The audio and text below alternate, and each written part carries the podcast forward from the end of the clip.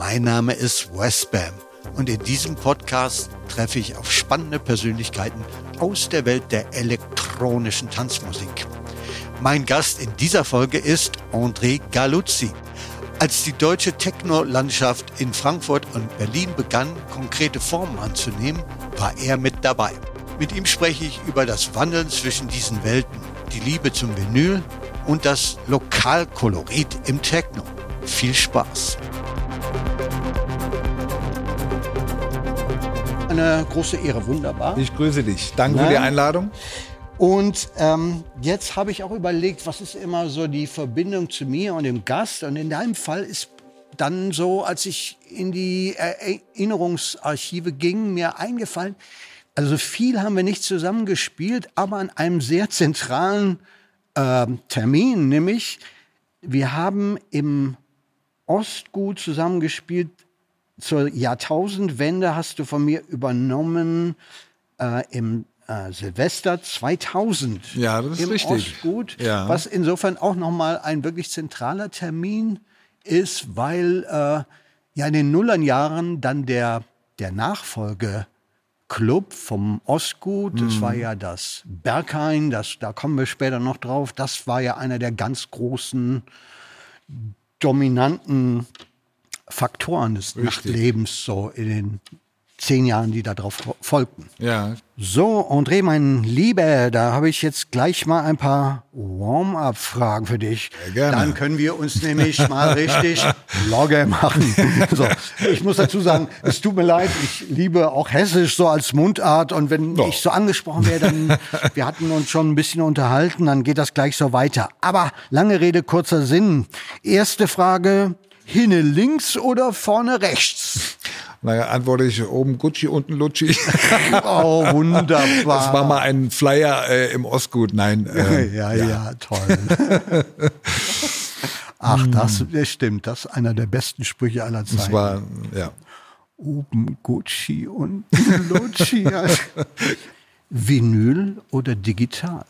Vinyl. Äh, Vinyl. Was für eine Frage. Okay.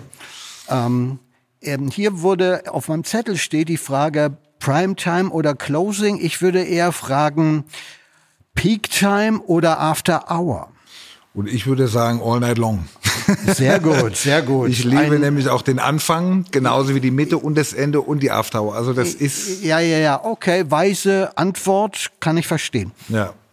So, dann äh, kommt die schwierigste Frage vielleicht für dich: Frankfurt oder Berlin? Ja, das ist mal die Frage der Fragen. Also ich wohne seit 95 hier und das hat auch einen Grund. Mhm. Ich liebe Berlin und mittlerweile bin ich Berliner, ganz klar. Aber ja. natürlich stehe ich auch zu meinen Wurzeln und das ist ja. Frankfurt, Wiesbaden eigentlich. Ich komme nämlich aus Wiesbaden, Wiesbaden genau. Ja, und ähm, ja, da habe ich ja auch schon in Plattenläden gejobbt. Also so hat eigentlich alles angefangen. Ne? Auch in den, da gab es ja auch ein paar Clubs und ähm, Parkcafé. Ich glaube, das kennst du auch Das Parkcafé, Soll ich dir was sagen, mein Lieber? Ich habe dich das allererste Mal Im in der Wartburg ah, erlebt. Wahnsinn. Und da habe ich auch Ach, hin und wieder gespielt in der Zeit. Da ja, war ich ja. aber noch sehr jung. Und ich glaube, das war 91, 2. Ja, ja, ja. auch tolle Zeit, genau, da in genau, Wiesbaden. Genau, Da komme ich eigentlich her. Und ja. Ne?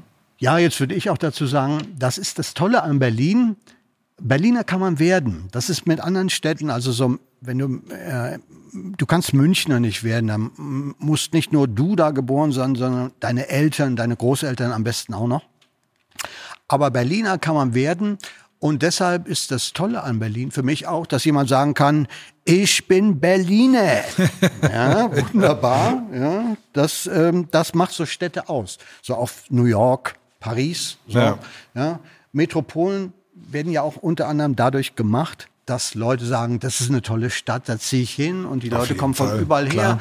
Und das macht dann die Stärke der Stadt auf die Dauer natürlich aus. Ja, es ist schon ein Magnet. Also Berlin mehr als ganz, ganz viele andere große Städte. Ja. Ist es einfach ein Magnet und gerade in der Zeit, wo ich hierher gezogen bin, ähm, es war halt wie eine Insel auch. Ne? Ja. Eigentlich die einzige Stadt in Deutschland, die ja so war und solche Möglichkeiten hatte, und du hast ja auch ein ganz anderes Gefühl gehabt, ne? Also genau. wenn du hierher gekommen bist, hast du das Gefühl gehabt, du bist woanders. Absolut. Und das war halt in Hessen nicht. Und ja. Ähm, ja.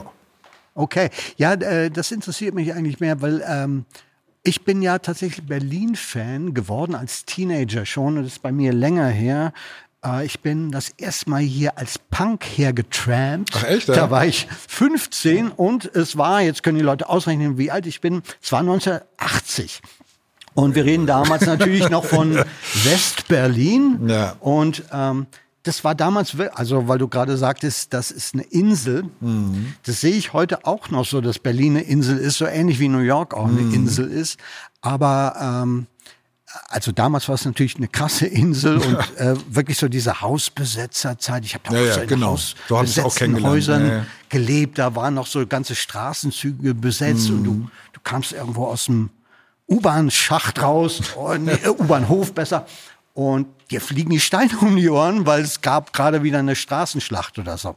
Das waren eigentlich meine ersten so krassen Erinnerungen an Berlin, aber mhm. wo ich damals dachte, auch, auch so musikalisch, das war ja so diese alternative Zeit mit neuer deutscher Welle, so Gruppen wie Ja, Duff ja. und Abwärts und so. Und da war für uns alle, so auch so westdeutsche Punks, äh, Berlin so ein Mekka, Mekka der auch so der alternativen Szene. Und ich glaube, das ist bis heute geblieben. Ähm, du sagtest, du warst 95 hierher gezogen. ne? Ich habe aber, ähm, also mein erster Gig damals war 92 im Ah, ja. Bunker.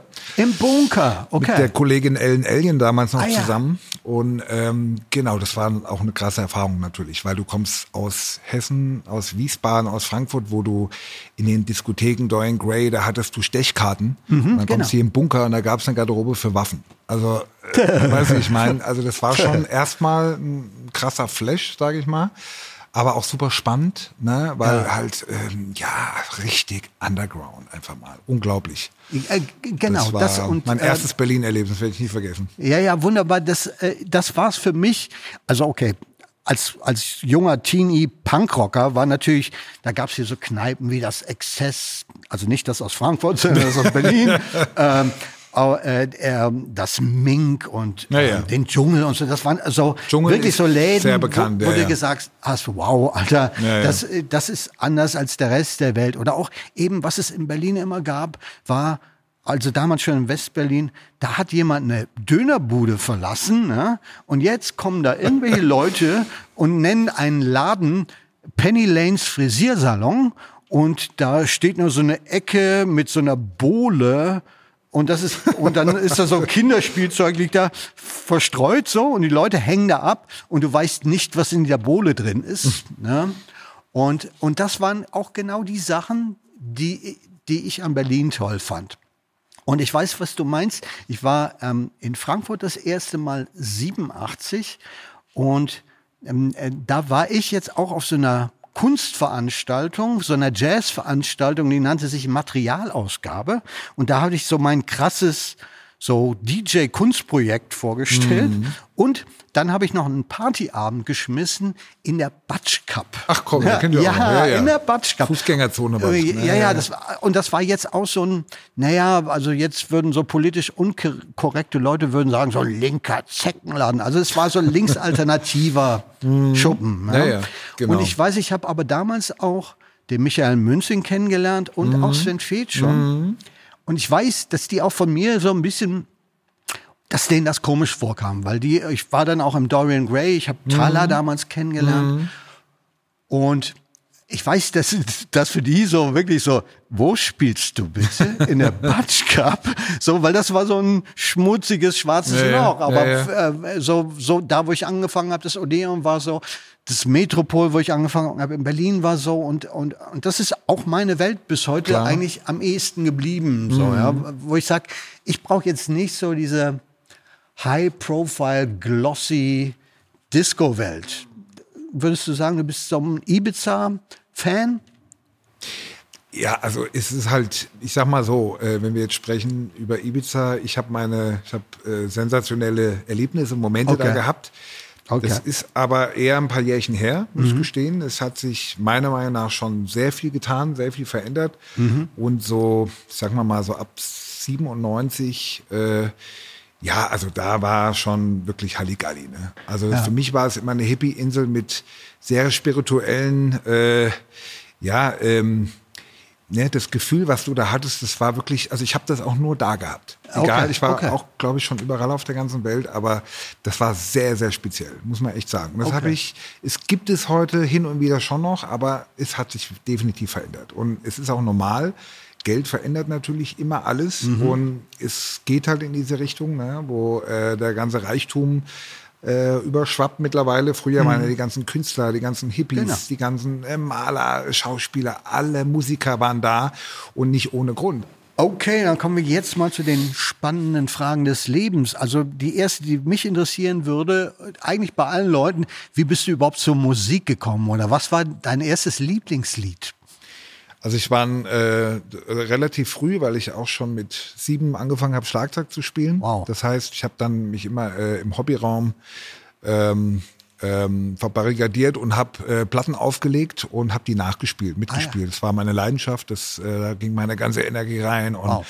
Das habe ich geliebt und so kam ich, das war schon so der erste Kontakt überhaupt. Dann habe ich auch in Bands ein bisschen und, äh, gespielt. Das war dann und, wahrscheinlich Rockmusik oder was? Äh, Pink Floyd, ähm, okay äh, Dire Straits, Supertramp, so, so ja, in diese okay. Richtung so ein bisschen. Und ähm, gehört habe ich alles. Also okay. ich habe dann auch schon, ja, mit, mit zwölf so Bob Marley und, und also so alles, mhm. was irgendwie cool war in der Zeit, mhm. ne, was mir okay. gefallen hat, genau. querbeet.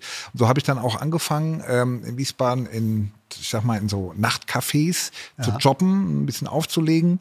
Ähm, und so ging das dann seinen Weg. Dann irgendwann habe ich äh, in Wiesbaden im Plattenladen angefangen zu arbeiten, mhm. Boy Records. Boy Records natürlich. Na, genau. Bin dann über einen sehr guten Freund, der da auch gearbeitet hatte, der hat mich mitgenommen nach Offenbach in den Vertrieb Neuton. Das war okay. eigentlich zu der Zeit so der wegweisende Vertrieb, wo wirklich alle Neuheiten aus der ganzen Welt immer äh, ankamen ja. und und dann ging das langsam los. Dann habe ich so die Leute kennengelernt. Dann ist der Sven oft dahin gekommen, hat sich da direkt die Platten geholt. Und ne, so ist man ja so in die Szene reingerutscht, sage ich mal. Da habe ich auch meinen damaligen Partner, den Paul Pritschitsch, kennengelernt. Dann mhm. haben wir ein Label gegründet, äh, Taxi Records. Das war so dann 94. Mhm. Ja, und ähm, in der Zeit habe ich dann auch eigene Veranstaltungen hier und da gemacht, so alles sehr undergrounding natürlich in Wiesbaden, habe im Parkcafé gespielt, habe dann da so Open Airs in, äh, im Wald selber gemacht und das, das wurde dann immer, immer mehr und Sachen. genau. Und dann ging's los, dass ich irgendwann gemerkt habe, ich brauche eine Veränderung. Man muss halt sagen, Frankfurt äh, war sehr, sehr dicht zu der Zeit. Ne? Es gab noch nicht so viele DJs, es gab es aber. Sehr dicht, sagst du. Ja. Okay. Ja, es war halt alles sehr belegt. Ja. Es gab nicht ja. viel Platz für ja. neue Acts, neue DJs. Es war ja auch alles noch nicht so überladen. Also so viele Clubs gab es jetzt auch nicht, so 94. Ähm, und die, die da waren, die waren halt alle voll. Dann habe ich mir halt gedacht, weißt du was? Ähm, es war auch die Zeit, wo ich dann so das erste Mal in Berlin war und ähm, gemerkt habe, oh, hier ist, hier geht einiges. Hier mhm. ist viel mehr Space, hier gibt's äh, ne, ja. Möglichkeiten, Underground-Partys. Ähm, und auch vom Sound habe ich damals mir gedacht, ähm, es ist vielleicht ein bisschen offener noch, weil es noch nicht so festgefahren ist. Ne? Und ja, das habe ich äh, mir überlegt und bin dann einfach hierher gekommen. Das war 95. Jetzt gibt es ja noch ein Thema. Die Älteren werden sich erinnern, nämlich Frankfurt, Berlin waren eben die großen Gegensätze. In den 90ern speziell. Heute wird das nicht mehr so heiß gekocht. Trotzdem an dich die Frage, du äh, bist ein Wanderer zwischen den Welten, ja? Kann man das so sagen? Ja, das kann man wirklich so sagen. Vielleicht auch ein bisschen untypisch. Ähm, das war halt, also der Grund äh, ist der, dass ich 95, wie ihr mittlerweile wisst, nach Berlin gekommen bin und äh, das Vorprogramm für Sven Love Parade im Tresorpark gespielt habe. Mhm. Draußen, kennt ihr alle. Ähm, tolle Party. Und so, ähm, ja, ähm, hat der Sven mich dann irgendwann angesprochen, ob ich Lust hätte, war dann ein bisschen später, ähm, zu Cocoon zu kommen. Das war gerade die Agency äh, wurde gerade neu gemacht und äh, aufgemacht und ja, ich bin dann da dazu gestoßen, war aber hier schon in Berlin und ähm, ja, bin dann äh, parallel quasi noch dann ähm, Resident im Ostgut geworden und äh, ich glaube, diese Konstellation war dann schon ja, untypisch und sehr interessant. Mhm. Naja, ich habe halt hier ne, meine Spielwiese gehabt. Ostgut war ein ah. Wohnzimmer. Da ähm, konnte ich mich äh, austoben. Aha. Und dank der Agency hatte ich das Glück, dass ich dann auch wirklich angefangen habe, viel rauszufliegen und äh, die Events mitzuspielen, die ja dann irgendwann auf der ganzen Welt stattgefunden haben. Und so kam ich dann, sagen wir mal, äh, in Schwung. ich muss dazu sagen, ich hatte damals auch Hilfen, als ich hierher gekommen bin. Ähm, ich habe Tarnet relativ schnell kennengelernt. Okay. Der hat im Exit ja diese Veranstaltung. Ja, der ist ja auch aus Wiesbaden. Genau, ne? du sagst es. Nochmal, das ist genau. für mich allerdings auch das äh, Charakteristikum. Berlin wird gut durch die Leute, die hier geboren sind mhm. und durch all die Leute, die hierher ziehen, weil sie hier Chancen für sich sehen. Ne? Guter Mix. Und nicht zuletzt die einfach. Ja. ja. Und ähm, der Tanit, wo du gerade auf ihn zu sprechen kommst, äh, der war auch in meiner so äh, äh, Rückschau eigentlich so einer der frühen so hessischen DJs ja, ja, genau. und ist was einigen Leuten damals auffiel, der Tani kam, der kam ja so ganz aus dieser Ideologie der krassen, so dieser eigentlich auch so ja, das, was so für mich früher Frankfurt war, nämlich diese Electric Body Music und dieses Industrial Ding so mhm. und das fiel dann so auf bei diesen frühen Techno- und Seed-Partys, der konnte eigentlich nicht mixen. Mhm. Da äh, zwischen den Liedern, da rumpelte es oder so. Und in, in, äh, in Berlin gab es ja über dieses Metropol, wo schon in den späten 70er Jahren die ganze Nacht ein Beat durchlief, mhm. war das, glaube ich, in Berlin sozusagen diese Abtempo, Party-Energie, dass der Beat und die Bassdrum ja. nicht aufhört. Das war immer Berliner Schule gewesen. Mhm. Also klar, gab's da im Dschungel war das nicht so, ja, ja. aber halt in, äh, in Läden wie im äh, Metropol äh, war das so und mhm. dann später in der Macht der Nacht haben wir es gemacht. Und so, so ging das auch in die Hauswelt rein. Ja. Ähm, ähm, aber äh, äh, wie würdest du da die, die äh, hessische DJ-Schule äh, charakterisieren? Also ich muss sagen, ich bin halt sehr, sehr früh, da war ich saujung, äh, bin ich ein absoluter Ohm-Fan gewesen. Ne? Okay. Ich war beim Sven ähm, jeden Freitag da, weil das war für mich, das war ein richtiger Tanztempel. Mhm. Das hatte auch was Spirituelles, das hatte, das war einfach, ähm, ja, also unglaubliche Nächte da verbracht. Und in der Zeit war halt in Frankfurt auch sehr beliebt das Cutten. Also das heißt, der Sven hat früher, ne, das hat er uns schön vorgemacht, aber genau im Takt, ja. auf dem Beat, ja. auf die Eins. Und ähm, das hat mich sehr motiviert. Das kommt ja eigentlich auch ein bisschen aus dem Hip-Hop auch. Genau. Und das, das wurde dann gemischt. Hm, genau, das wurde aber eben gemischt. Alles zu seiner, ich sag mal, Uhrzeit. Das heißt, das Cutten war dann eher so dieses Anpeitschen, Primetime, mitten ja, in der Nacht. Morgens dann eher lange Mixe. Ne? Und ähm, also das fand ich schon, ja, für mich war das halt immer so eine ganze Nacht um oben. Ähm, ja, war eine richtige Reise. Ne? Mhm. Und da habe ich viel mitgenommen, muss ich sagen. Ja. Und das dann für mich aufgenommen und dann meinen eigenen Senf drauf gepackt, sage ich mal. Und ja, äh, ja da komme ich halt her. Okay, wobei, wenn du sagst jetzt um, um war ja dann eigentlich der Technoladen, wenn ich das Richtige, also mir geht es jetzt nicht darum, irgendwas schlecht zu machen oder so, mhm. aber jetzt historisch, dass das eigentlich erst so ab 91 wirklich straight ein Techno-Shop ja, vorher war es ja das Vogue, da lief ja alles. Ja, ne? Was genau. ich aber auch cool fand. Also. Und ich erinnere mich zum Beispiel, dass ich 89 Sven Fied in der Macht der Nacht zu Gast hatte, da saßen wir Backstage und da sagt er, und er kannte mich ja von diesen Acid-Partys, da hatte mhm. ich auch im Oben eine Acid-Party gemacht. Ich weiß, und, ja. Und ich weiß, dass viele Frankfurter damals so zu mir gesagt haben, ja, du, äh, du ähm, aber äh, spielst du dann immer nur diese Art von Musik? Weil die, denen das sehr, sehr komisch und exotisch ja, war, ja. dass es die ganze Zeit bum, bum, bum geht. Und ich sage, ja, ja, das mache ich. Und dann äh, hatten wir 89 wieder dieses äh, Treffen da im Backstage. Dann sagt er zu mir, naja, du bleibst ja hier immer noch ganz schön bei deinem Beat. Ich sage, ja, ja, das ist mein Ding sozusagen. Aber das war für, äh, ähm, für mich, äh, also jetzt noch sogar vor Haus und vor Techno, mm.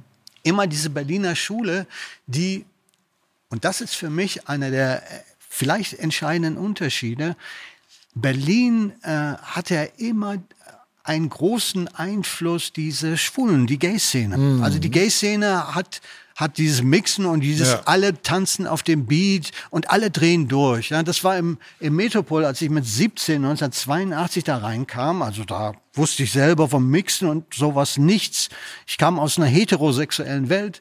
Jetzt komme ich da rein und plötzlich da schreien alle und dann hatten die teilweise Rasseln dabei und irgendwelche Trillerpfeifen, ja.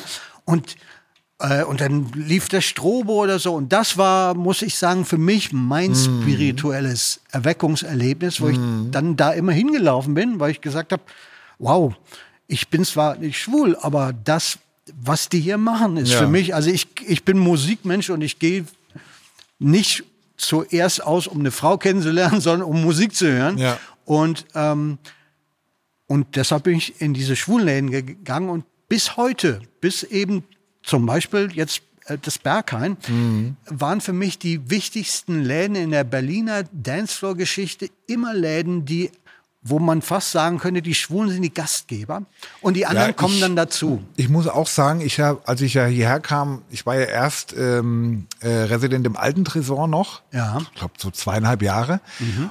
Und dann äh, hat ja irgendwann, ich glaube 97, das Osgut aufgemacht mhm. und da war es am Anfang eine reine Schwulenparty. Es hat mhm. angefangen als Snacksparty und ich habe den Anruf bekommen vom damals Michael, ähm, ob ich Bock hätte mal zu spielen. Ich habe ja klar. Und ähm, so hat das angefangen. Das heißt, ich habe auch einen sehr guten Draht immer gehabt und es war sehr wichtig auch für mich. Ich denke mal, ohne diese Erfahrung ähm, wäre ich in Berlin auch gar nicht weitergekommen, muss ich ganz ehrlich sagen. Bin da auch sehr dankbar für. Also das war eine super Zeit. Na? Absolut. Aber, und, aber das war für mich auch, auch aus meiner Beobachtung. Ich bin ja, wie gesagt, relativ früh auch unterwegs gewesen und habe ja. so äh, Szenen in Städten kennengelernt und, und Frankfurt war für mhm. mich dann auch tatsächlich eine sehr interessante Stadt, weil ich war früh auf diesem der DJ als Künstlertrip mhm. und immerhin gab es da Leute, die auch schon selber Musik machten, die sie gespielt haben. Und äh, ich erinnere mich da, äh, als ich äh, warte mal, das war 84, 85, da war ich zum ersten Mal in Frankfurt, ich meine sogar 84 da gab es den Talla schon. Mhm. Ich weiß nicht, ob das schon Techno Club hieß. Ich glaube aber schon. Mhm. Und er hatte diese super Platte gemacht, Telk Me, Tour mhm. of China. Ich weiß nicht, ob dir das was Doch, sagt. Das ist für mich, für die damalige Zeit, eine wahnsinnig serische Platte. Die habe ich damals aus Frankfurt mitgenommen. Das war jetzt so Musik, die ich auch äh, in die Vorläufer von Technokultur wirklich reinzähle. Zum Beispiel in Frankfurt war es schon bisschen düsterer vom Sound. Das heißt, würde ich auch sagen. Äh, ein bisschen äh, vertrackter, war immer ein bisschen Partymäßiger. Ja, anders Party. Bei uns war es ein bisschen, ja, vertrackter sage ich immer dazu, so ein bisschen. Oh. Und Berlin war, wie du schon sagst, ein bisschen heiterer, ne? Das ja, war so. Genau, so ein bisschen, ja, so ein bisschen bunter. arm, aber sexy, sagte Wovereit so schön. Ah, und so ein bisschen, also dreckige Beats, dreckige Clubs und High Energy. Mhm. So, ja. Nachdem wir die ganze Zeit nur so reden, als ob es äh, in Deutschland nur Frankfurt und Berlin gäbe, wollen wir jetzt doch noch mal auf die anderen Städte zu sprechen kommen. Ähm, was sind ähm, für dich so bedeutende Städte für unseren Kontext? Ja, also ich fand sehr spannend immer und auch der Meinung, dass viele gute Clubs in der Zeit da äh, vorhanden waren. Das war auf jeden Fall München, Köln, Leipzig auch. Äh, und ja, das waren schon so die Städte. Oh, geil. Na? Ich, ähm, ich habe ja da auch noch so eine, ich bin ja so auch so geschichtsbegeistert und ich, ich sehe das immer auch so historisch. Welche Stadt ist da besonders bedeutend? Wir hatten jetzt mm. gerade darüber geredet. Äh, Frankfurt hatte da sehr früh diesen Techno-Club, diese frühen Elektro-Dance-Platten. Für mich muss ich jetzt noch mal sagen, jetzt historisch gesehen eine Stadt, die wahnsinnig bedeutend ist, die häufig vergessen wird, ist Düsseldorf. Ja? Düsseldorf, ja, Kraftwerk, ja, unglaublich. Mhm. Und auch meine zweite ganz große Lieblingsband, die ja Elektronik damals mit Drumming noch gemacht hat, war Duff. Ja? Mhm. Duff waren für mich, und zwar lustigerweise dadurch, dass da ein Drummer spielt, ganz am Anfang, so die Kraftwerksachen, die waren ja sehr dünn, weil diese Beatbox-Sounds, die hatten nicht die Power von ja, echten Drums. Ja, ja. Und Duff, da muss ich dir jetzt mal sagen, da war ich mit 15, 16, 17 auf den Konzerten. Da lief nur eine Sequenz und der Gabi Delgado hat da seine Vocals drüber gekleckert. Das war auch mhm. keine Songs so. Und dann dieses Power Drumming mm. ähm, vom, vom Robert Girl wie eine Maschine. Ja, ja. Das sind für mich, äh, die, die Duffler werden da häufig vergessen, ja, aber die ähm, sind für mich eine absolut Techno for Techno Band. Mhm. Ähm, und ähm, ja, so Lieder wie Sato Sato. Klar. Äh, äh, ähm, auch der Räuber und der Prinz, Tanz der Mussolini. äh, als wäre es das letzte Mal. Und so Mhm. unglaubliche Lieder, meiner Meinung nach, bis heute. Äh, und das äh, All the Love Goes to Düsseldorf da. Ne? Ja. Also äh, muss man doch sagen, also auch Art Attack gab's da und immer wieder tolle Sachen. Mhm. Aber lustigerweise zum Beispiel, muss ich jetzt kurz noch erzählen, gegenüber Frankfurt, in Düsseldorf gibt's gar keine, der Düsseldorfer ist stolz auf seine Altstadt, mehr Naja, als auf naja. Kraftwerk. Deswegen Komisch, haben wir es oder? eigentlich jetzt auch nicht erwähnt, weil natürlich die anderen Städte, da geht's ja teilweise auch wirklich ums Clubbing, ne? um die Genau, Nachtlandschaft, die ganzen Clubs, die damals da waren. Ne? Ganz weit zurück, 90er, 92 bis 95, da gab's natürlich einiges auch. Ne? Genau, das Warehouse war da besonders Legendär, groß ja. in Ja. Köln. Genau. Genau. In äh, München war das nicht zuletzt Ultraschall. Auch das Ultraschall und allerdings auch dieser ganze Flughafen war damals. Und München Riem. Ja, genau, ja, ja. Das waren natürlich wunderbare Zeiten auch. Ja, ja. Krass. Naja, und nicht zu vergessen die Distillery in Leipzig, ne? Auch Okay, ein, ja. einer der ältesten Clubs, Ja, die es absolut. gibt. Also Wahnsinn. Also speziell dieses ostdeutsche Ja, ja. Netz an wirklich tollen, äh, wirklich alternativen Clubs, die wirklich so eine alternative Welt und so ein, ja damals für mich in den frühen 90ern auch nochmal dieser, ja, der Aufbruch in eine neue Zeit, das war's ja, weißt Ja. du, du bist aus dem Westen, ich bin da auch draußen und ich erinnere mich auch in, in West-Berlin, 89 ging das mit Techno schon wieder ein bisschen runter, weil die Leute sagen, ja, wir brauchen ja jede Woche was Neues so. Ja? Mit den Kids aus dem Osten, für die war das der Soundtrack sozusagen einer völlig neuen Zeit. Ja. Ja. Und da ging ein Fenster auf in eine neue Welt, eben auch mit Reisen und allem, was dazugehört. Ja, ja. Und das äh, muss ich sagen, das ist ein Moment, den kannst du leider nicht mehr wiederholen, aber dass du das erleben kannst als DJ, erlebst du ja auch Musik immer durch die Leute so. Ja. Und ich kann da für mich sagen, das miterleben zu dürfen, deren Befreiungstanz quasi, das äh, ist für mich eine der Sachen, wo ich sage, ja, das wäre schön, das nochmal erleben zu dürfen. Ne? Ja. Aber ähm, ja, das sind natürlich so Sachen, die passieren once in a lifetime. Ich Ja, bin aber der Nee. Meinung, dass heutzutage ähm, tue ich mich persönlich schwer damit zu sagen, das ist ein Berlin-Sound, das ist hier Ibiza-Sound, das ist äh, Köln. Aber wobei Köln war schon immer sehr in einer minimalen Geschichte, Genau. ein bisschen angepoppt. Ähm, aber heutzutage es sind ja so viele Leute hierher gezogen. Man kann eigentlich gar nicht mehr Mhm. sagen, das ist jetzt ein typischer Berliner Sound. Das ist halt eher sind Spaten. aber Was ist denn der Galucci-Sound? der Gerade Ga- Galuzzi-Sound. Galuzzi gesagt? ja. Was also, ist denn der Galuzzi-Sound? Ich würde sagen, ich weiß nicht, also wenn ich mir alte Sets so aus den 90ern, so meine ersten, meine Anfänge mir anhöre und ähm, mich heute höre, äh, erkenne ich definitiv eine gewisse Grundstimmung, die immer noch die gleiche ist. Das sind andere Platten und das sind vielleicht auch mittlerweile, ist es eine andere Technik, aber mir geht's immer um diese Gesamtstimmung, die du eben verbreitest und wo du sofort merkst, das muss der sein oder das muss der sein. Und ähm, ich bin schon der Meinung, wenn jemand ähm, ja das ganze Musikding ernsthaft betreibt, hört man das auch raus. Okay. Ich höre es definitiv raus, auf jeden Fall bei den Leuten, die ich persönlich sehr gerne mag und höre.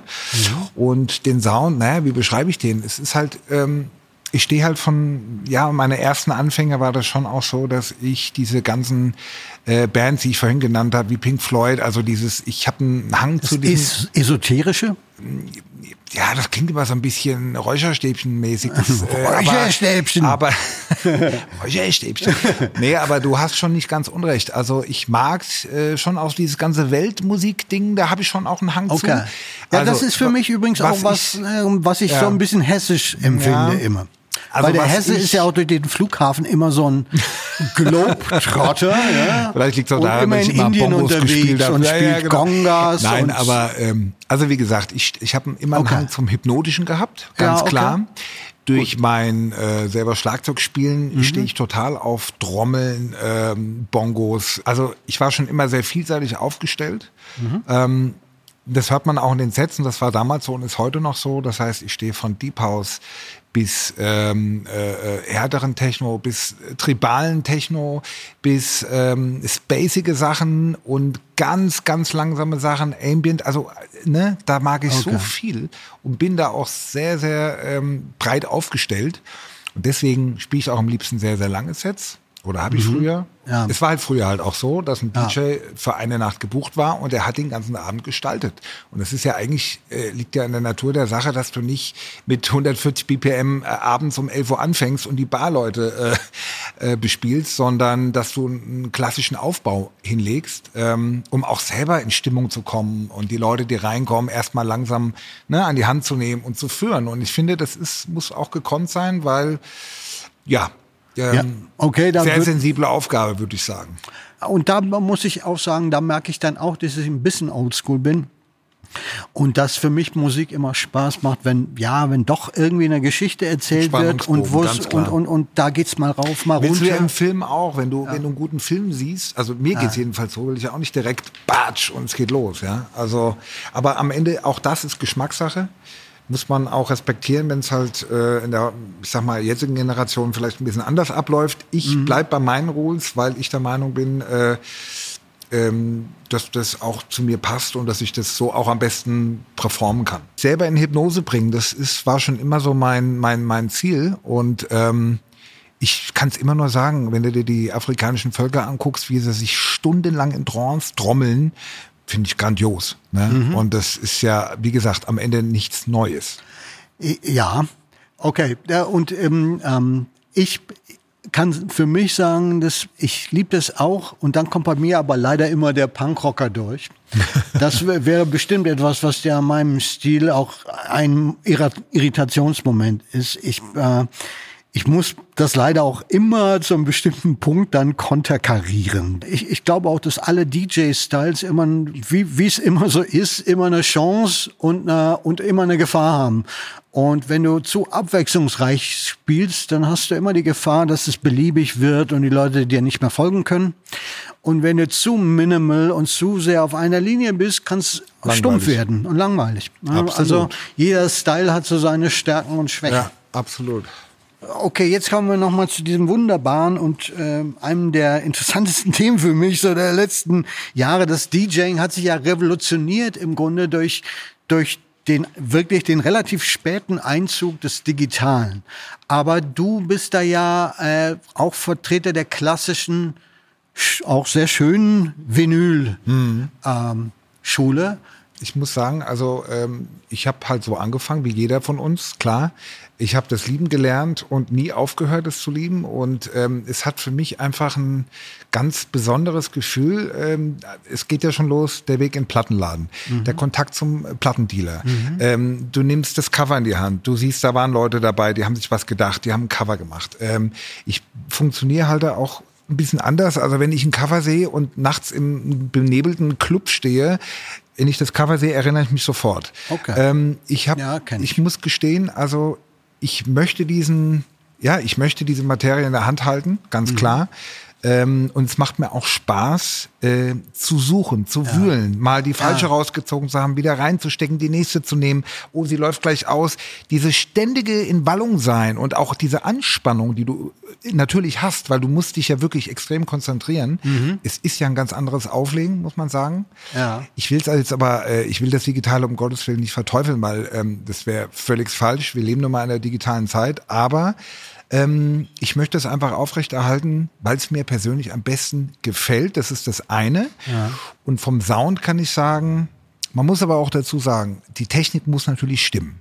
Wenn die Technik nicht stimmt. Das wird dann immer schwieriger dann allerdings, oder? ist wirklich teilweise auch gruselig schlecht. Das heißt, also ich hatte ein Erlebnis einmal, wo ähm, die Anlage wirklich extrem versagt hat, weil äh, die Plattenspieler äh, halt so eingestellt waren, äh, dass es nur noch gekoppelt hat und die genau. Platten gehüpft sind und so nee, weiter. Du hast oder? Feedback gehabt, es hat ja. nur noch gebrummt, die Nadeln sind rübergerutscht. Ähm, dass da die Tanzfläche innerhalb zehn Minuten leer war, ist, war vorprogrammiert. Und dann hast du natürlich die Arschkarte gezogen. Das heißt, äh, genau. Aber davon gehe ich jetzt mal nicht aus. Ne? Ähm, ja. Das steht auch immer schön in den Verträgen. Also mhm. das heißt, die Technik, das muss alles gegeben sein. Wenn das aber passt und vor allem das Interessante dabei ist, wenn du von Anfang an, wenn der ganze Abend nur Platte läuft, ja. ist es ein sensationeller Sound. Ähm, und mhm. deine Ohren haben sich halt daran gewöhnt. Wenn du aber vorher digital laufen hast und danach Vinyl spielst, ist es schwierig, weil sobald du anfängst mit Platte, geht's gefühlt erstmal runter, auch wenn es gleiche Dezibelzahl ist. Ja. Das heißt, dein Ohr hat sich so an das Digitale gewöhnt, mhm. dass es verdammt schwierig ist, dieses Level erstmal zu halten. Ja. Ja, also und ich habe dich richtig verstanden, du fandst auch sozusagen die Besuche im Plattenladen schön. Absolut. Und ich schleppe meine Platten auch ja, selber ja, ja, vor allem. Okay, okay. Also jetzt, äh, ich muss da jetzt kommen, da sind wir ja auf ganz unterschiedlichen Dampfern unterwegs. Wobei ich die ersten Jahrzehnte meines DJings natürlich sagen, also, ähm, auch weißt du, äh, Vinyl gespielt habe und auch eigentlich ich würde auch sagen, ich habe auch lange dran festgehalten, weil ich die Schönheit, ich finde vor allen Dingen, dass es besser aussieht. Und dann habe ich doch auf die Jahre auch das Digitale dafür zu schätzen gewusst, a, dass ich jetzt auch zum Beispiel die Zeit im Flieger mir noch auf dem Kopfhörer was anhören kann, theoretisch, und das finde ich das Allertollste, theoretisch im Flieger noch ein Track machen kann, den ich am, gleich am Anfang spiele, mm. so, wo ich dann sage, wow, Alter, ich habe 85 meine erste mm. Platte gemacht. Und bis ich die dann in meinem Club, damals das Metropol, ja, ja. gespielt habe, ja, die Anpressung, das hat ein halbes Jahr gedauert. Mm. Ja. Mhm. Und, und da finde ich natürlich, eine der Sachen, die mir wichtig sind, ist dieses, dass ich so direkt was machen kann, dass ich Tanz äh, Musik mache und die im selben Moment quasi naja, spielen kann, klar. noch am selben Abend. Ja? Klar. Und jetzt verabschiede ich meinen wunderbaren Gast, André Galuzzi. Danke, dass ich und, hier sein durfte. Ja, hat Spaß äh, gemacht, auf jeden Fall. Äh, ein Traum und wir äh, werden dann spätestens, habe ich mir überlegt, zu Silvester 3000 dann wieder mal zusammenspielen. Ja. Und ähm, ansonsten ähm, lade ich dich auch gerne mal in meine Kochsendung ein, falls oh, es ja. die mal gibt, ne, weil wir sind Köche. So, ihr Lieben, das war mein Gast André Galuzzi. In der nächsten Folge treffe ich auf das Hamburger DJ-Duo Moon Boutica. Ich freue mich, wenn ihr wieder reinhört. Damit ihr auch musikalisch in die Welt dieses Podcasts eintauchen könnt, gibt es die Two on the Floor Playlist auf Spotify.